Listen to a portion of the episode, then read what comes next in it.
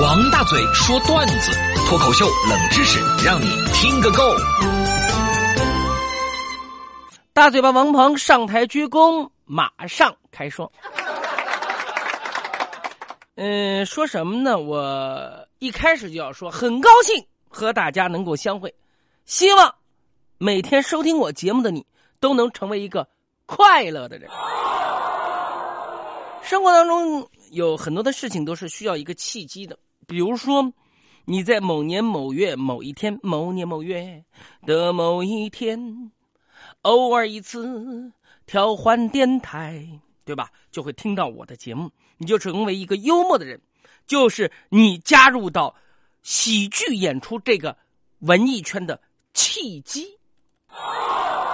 这一点，我们的导播五届是非常有。发言权的，对吧？当年就是听了我的节目以后，勇敢的站在了我们广播电台的这个年终联欢会上面，说了一段脱口秀，尽管没有掌声。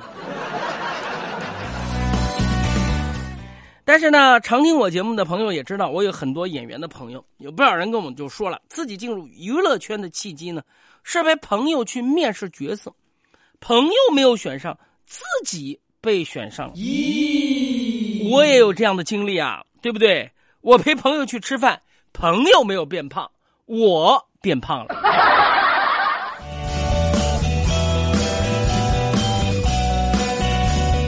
说到胖呢，讲句老实话，胖是有原因的。总结起来，吃是第一大要素。我也知道，呃，自己胃口为什么就会那么好啊？别人是天冷懒得吃饭，天热不想吃饭，而我呢，只有这个好吃，那个也好吃。哎呀，真的是我经常半夜的时候呢叫外卖。那天半夜睡不着，饿了，想吃个披萨，我就打电话订披萨。电话接通，喂，披萨店吗？你们有金枪鱼披萨吗？披萨店说，先生，我们有的。就在这个时候啊。我太太何药师端着半张披萨从厨房冲出来，示意我家里面还有剩的，不要再订了。我我想了一下，我对披萨店就说：“啊，你你们有金枪鱼披萨呀？我们家也有。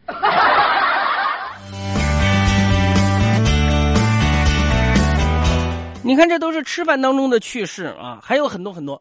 我记得有一天下班回家，我和太太何药师呢，实在不想自己做饭了。所以就想去外面的这个快餐店啊，呃，随便解决一下。我们就带着小魔兽一起去了啊。那天是下雨天，估计啊下雨天人少。突然来了我们这一家三个客人，老板娘显得格外的热情。点菜的时候，老板娘还问我呢：“帅哥要吃点什么呀？”忽然一阵闪电，啪一个响雷，老板娘吓了一大跳，然后赶紧改口：“老杆子，你要吃点什么？”说谎话是要遭雷劈的，虽然错过了成为帅哥的一次机会，很可惜。但是想到老板娘的人身安全，我就忍耐一会儿，就当老杆子吧。我和何药师、小魔兽吃完饭，一共是两百二。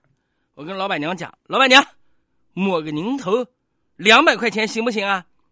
老板娘头摇的跟布朗古一样的。哎呀，不行哎，你小本买卖，抹不起，抹不起。要不这样子吧。我给你们打个九折，你看啦。后来我跟小魔兽何药师一商量，同意了，然后打完折算下来一百九十八块钱。老板娘沉默了呀。咦？吃完饭回家啊，我太太何药师呢，来到了门口，我们就进了电梯，有个美女啊，就站在那儿，哎呦，穿的特别的性感。蛮吸引我的，本来我想多看他几眼，但是我怕这个何药师误会，对不对？我就不敢看美女，闭上眼睛在那儿等。过了一会儿，就传来我老婆何药师冷冷的声音：“王大嘴，你什么意思啊？啊，眯到眼睛闻那个美女身上的香味啊？我们家住几楼啊？你忘了按电梯嘞？”